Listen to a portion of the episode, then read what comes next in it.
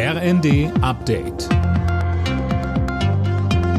Stündlich neu. Auf den Punkt informiert. Ich bin Fabian Hoffmann. Guten Abend. Gute Nachrichten für die Angestellten in den Arztpraxen. Ihr Warnstreik heute hat Erfolg gehabt. Die Tarifparteien haben sich geeinigt. Das hat der Verband medizinischer Fachberufe mitgeteilt. Sönke Röhling, wie sieht der Deal denn aus? Ja, das ist bisher noch nicht bekannt. Konkrete Inhalte sollen erst Ende nächster Woche bekannt gegeben werden. Bundesweit waren rund 330.000 medizinische Fachangestellte und Arzthelfer aufgerufen, für einen Tag die Arbeit niederzulegen. In vielen Praxen führte das zu längeren Wartezeiten. Einige blieben sogar ganz geschlossen. Für den zuständigen Verband war es der erste Warnstreik überhaupt.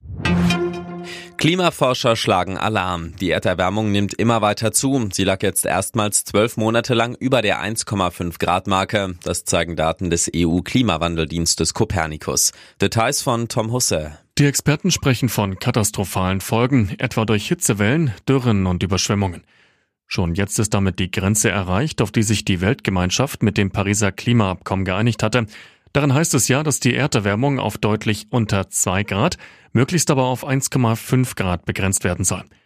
Auch der Januar war mit durchschnittlich 13,1 Grad viel zu warm. Mehr Unterstützung für die Ukraine und der Krieg im Nahen Osten. Um diese Themen geht es bei dem USA-Besuch von Bundeskanzler Scholz. Er hat sich auf den Weg nach Washington gemacht.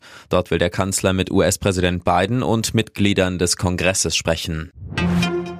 Der Putin-Kritiker Nadeshtin darf nicht bei der russischen Präsidentschaftswahl im März antreten. Die Wahlbehörde begründet das mit zu vielen Fehlern bei Unterstützerunterschriften. Bislang sind bei der Wahl nur Putin selbst und Kandidaten zugelassen, die keine Gefahr für den Kreml-Chef darstellen. Für die Olympischen und Paralympischen Spiele in Paris haben sich die Organisatoren etwas ganz Besonderes einfallen lassen. In jeder der gut 5000 Medaillen steckt ein kleines Stück vom Eiffelturm. Die Plättchen waren mal bei Renovierungsarbeiten entfernt und in einem Lagerhaus verstaut worden. Alle Nachrichten auf rnd.de